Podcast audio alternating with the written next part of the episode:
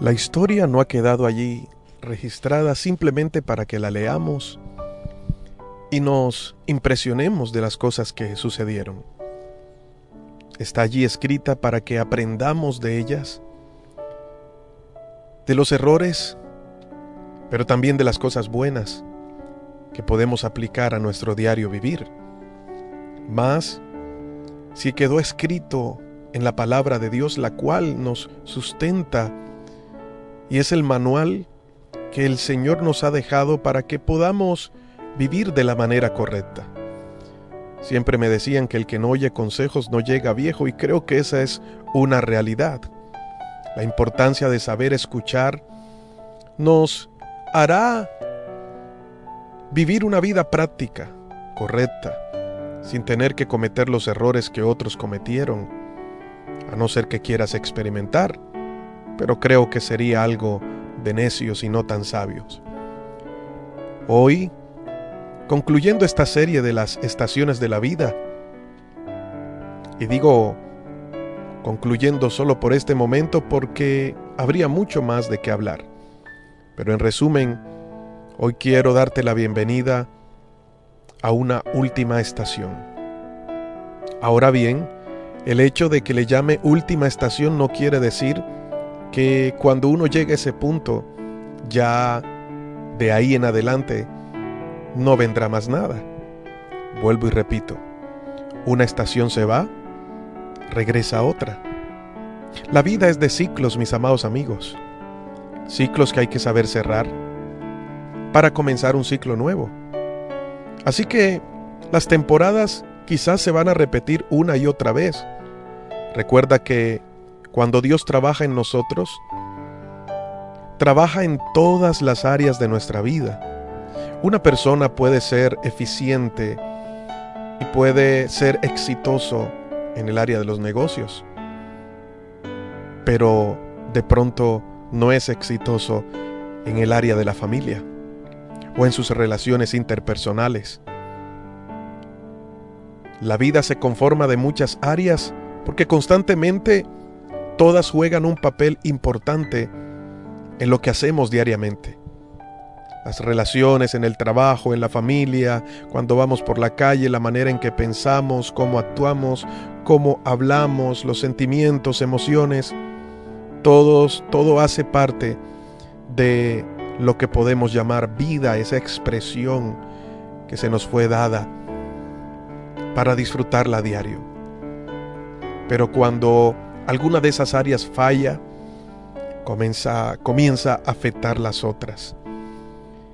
Cuando tú le entregas tu corazón a Dios, le estás diciendo, yo quiero caminar conforme a tu propósito y quiero volver a ese diseño original por el cual tú me creaste. Cuando Dios viene a tu vida y le entregas todo el control, comienza a trabajar en todas las áreas para que puedas expresar la vida correcta. Esa vida que es la de Cristo en nosotros. Y entonces Dios comienza a trabajar en el carácter. El carácter incluye el temperamento y es el resumen de todo lo que somos. Prácticamente. Allí es donde el Espíritu Santo comienza a trabajar en nuestras vidas y se toma su tiempo para hacerlo.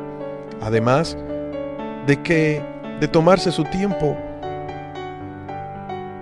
él entiende y respeta la disponibilidad que nosotros tengamos para permitir que Él obre nuestras vidas. Y por lo general, hasta nosotros nos tomamos nuestro tiempo porque hay momentos en los que Dios quiere obrar, pero decidimos que no suceda. Nuestra vida es como una casa. Y perdóname que te dé esta introducción tan grande, pero es necesaria. Nuestra vida es como una casa y cuando le decimos, Señor, yo quiero que tú mores en mi casa, que entres en mi vida, que tomes el control absoluto, que seas mi Señor y mi Salvador, le estás diciendo, ya yo no mando en la casa, ahora manda tú y organízala tú. Y como ya Él tiene el pase que tú le diste para hacerlo, comienza a ordenar todas las cosas. Pero a veces hay llaves de ciertas habitaciones que no queremos soltar. Circunstancias que pasamos por altos y no queremos que Dios opere en ellas y allí queremos seguir teniendo el control.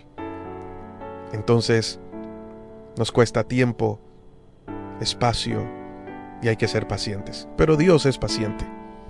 Así pasó con la vida de David, un jovencito que después de partir de la primera estación de su vida, llamada el anonimato, donde fue forjado, trabajado, donde se entrenó y aprendió a conocer a Dios, se enamoró de Dios y afirmó su fundamento en el Señor.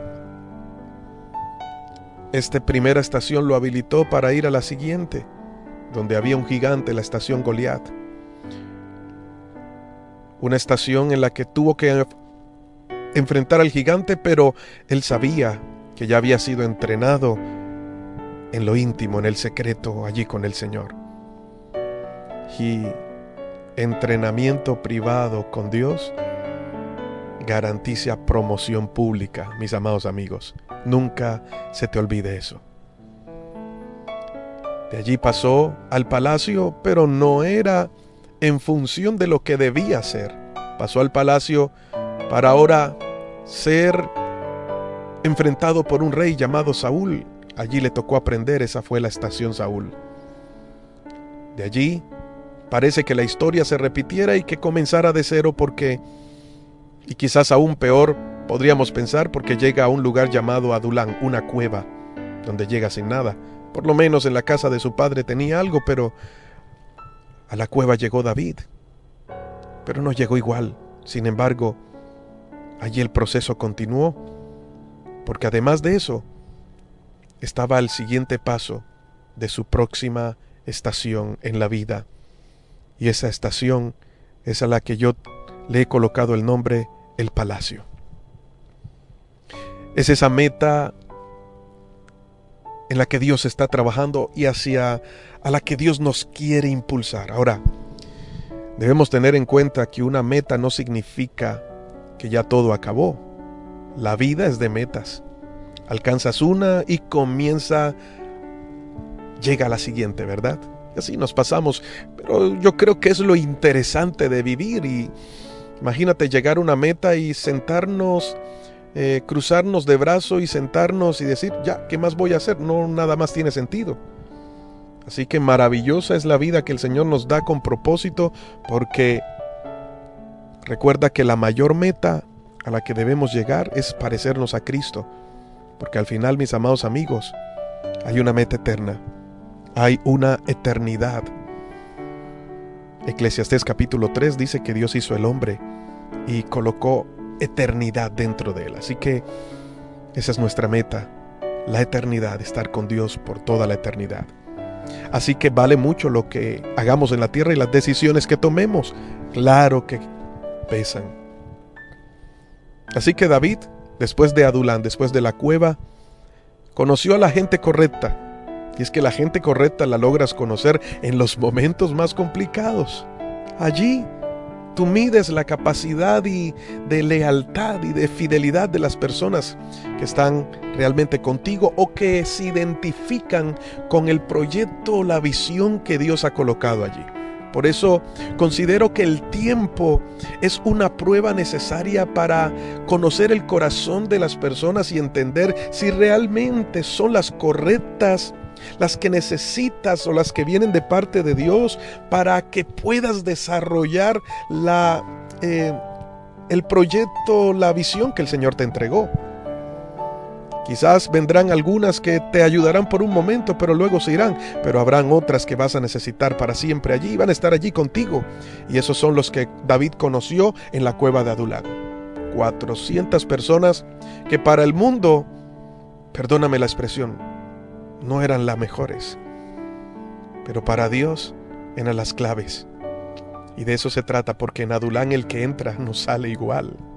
Entraron los endeudados, entraron los rechazados de la sociedad y salieron los valientes de David.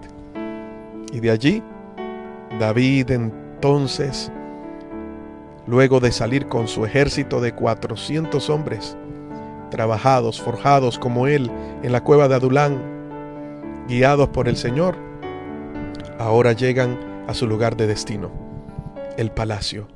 Pero escúchame bien, ya no con la reputación de aquel que venció un gigante, ya no con la reputación de que era el que le tocaba el arpa al rey, ni tampoco como aquel que fue desechado por el rey, ahora como un guerrero, como un valiente, como un rey que necesitó ser forjado.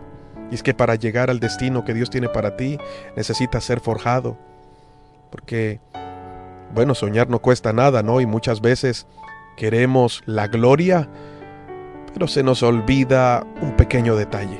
La historia es necesaria. Así que cuéntame cuál es tu historia, en donde Dios ha trabajado contigo, y podré ver un poco cuál será la gloria que Dios tiene preparada para ti. En segunda de Samuel, en el capítulo 2, dice, Después de esto, David le preguntó al Señor, ¿debo regresar a alguna de las ciudades de Judá? Sí, respondió el Señor. Nótese que cuando David sale de Adulán, no se va a decir, ahora voy para la siguiente estación, que es el palacio, porque voy a reclamar mi lugar. El Señor me ungió y lo voy a tomar. No. David no se dio a prisa. Una de las cosas que aprendió a David fue a ser paciente a ser sabio, prudente, a esperar. El Señor demarcará cuándo es la próxima estación a la que tú tienes que seguir. No corras anhelando la próxima estación si todavía no ha sido terminado por Dios en la anterior. Esto es importante. Así que David le preguntó a Dios, ¿debo regresar a Judá? Ahí está el palacio. ¿O me debo quedar quieto? ¿Y qué le dijo Dios? Ahora sí, ves. Y luego le pregunta a David, ¿a qué ciudad debo ir? Mírese que David no le dice, ah, bueno, voy a arrancar y me voy y, y a donde sea yo llego. No, esto es ser direccionado por Dios, porque una de las cosas que aprendes en cada estación es que tus sentidos espirituales se van volviendo más agudos de tal manera que sabes que es el que es el Señor que te está hablando y no es tu mero deseo, porque en cada estación parte de tu deseo comienza a morir para, para que sea Dios en tu vida por completo. Así que luego le dijo a Dios, ¿y a qué ciudad debo ir? Y Dios le dijo, vas a ir a Hebrón. Hebrón era la ciudad donde iba a comenzar a reinar en Judá. Y el verso 3 dice, y los hombres de David, junto con sus familias, se mudaron a Judá y se establecieron en las aldeas cercanas a Hebrón. Después llegaron los hombres de Judá y ungieron a David rey del pueblo de Judá. Cuando David se enteró de que los hombres de Jabes de Galaad habían enterrado a Saúl. ¿Sabes? Saúl muere y comienza un nuevo gobierno. David comienza a reinar en Hebrón, un lugar central, un lugar fuerte, un lugar alto. Comienza a reinar en Judá. David llega a su destino. ¿Recuerdas cuando Samuel lo ungió como rey? Yo creo que esas imágenes pasaron por la mente de David. Pero allí no acababa todo. Así que esas temporadas quizás se podrían presentar una y otra vez, pero recuerda ahora ya no de la misma manera. Ya no vendría un Goliat contra David ahora tendría otros obstáculos, otras responsabilidades y otras conquistas que ganar. Pero Dios estaba con él y había aprendido a conocer a Dios quizás. No pienses que estás en retroceso, estás en avance. Has aprendido a conocer de Dios y todo lo que has vivido te ha enseñado algo, claro que sí. Y cuando llegues a la meta, recuerda que no es el final. Otra temporada comienza. Dios cumplirá su propósito en ti. Y su propósito no es simplemente colocarte en una buena posición en esta tierra, sino trabajar tu vida para que vuelvas a la imagen de su Hijo, a la imagen de Cristo. Y al final, mis amados amigos, cuando Él nos llame a su presencia, entonces podamos verle cara a cara y decir, acabé la carrera, Señor. Ahora estoy contigo. Ese es mi premio. Ese es nuestro premio. No hagas carpa en cada estación. Recuerda que son temporales, no te quedes allí. Y el hecho de que llegues al palacio, que ya seas rey, recuerda que tendrás nuevas obligaciones, nuevas responsabilidades, porque entre otras cosas, al que más se le da, más se le demanda. Pero si fuiste fiel en lo poco, te aseguro que en Dios serás fiel en lo mucho. Recuerda siempre estas palabras. Un largo camino te resta, nunca dejamos de caminar. Pero hay que saber cuándo correr, cuándo caminar, cuándo detenernos, cuándo esperar. Y lo mejor, cuando conoces a Dios y dejas que Él guíe tu vida. Porque al final y al cabo nosotros vemos lo que está delante de nuestros ojos. El Señor ya conoce nuestro futuro. Y te aseguro que es mucho mejor caminar como Él quiere. Padre, te doy gracias por esta serie que nos permites tocar sobre las estaciones de la vida. Te ruego que sea de gran bendición y que hoy que la cerramos, quede en el corazón grabada estas palabras, tu palabra. Y mi Dios, podamos permanecer, tú en nosotros y nosotros en ti, y no solo permanecer, sino y no solo saber que estás allí, sino también que podamos escucharte, para que así caminemos en victoria. Gracias te doy, Padre, en el nombre de Jesús. Amén y amén. Hoy te habló tu pastor y amigo Elías Hoyos. Recuerda que Dios siempre llega justo a tiempo y de paso, gracias a todos por permanecer conectados al canal de YouTube Devocionales Justo a Tiempo, por descargar nuestra aplicación Devocionales Justo a Tiempo a tu celular, por compartir esta palabra a todos y por ser uno de aquellos que nos, han, nos has apoyado para continuar con esta labor. Bendiciones.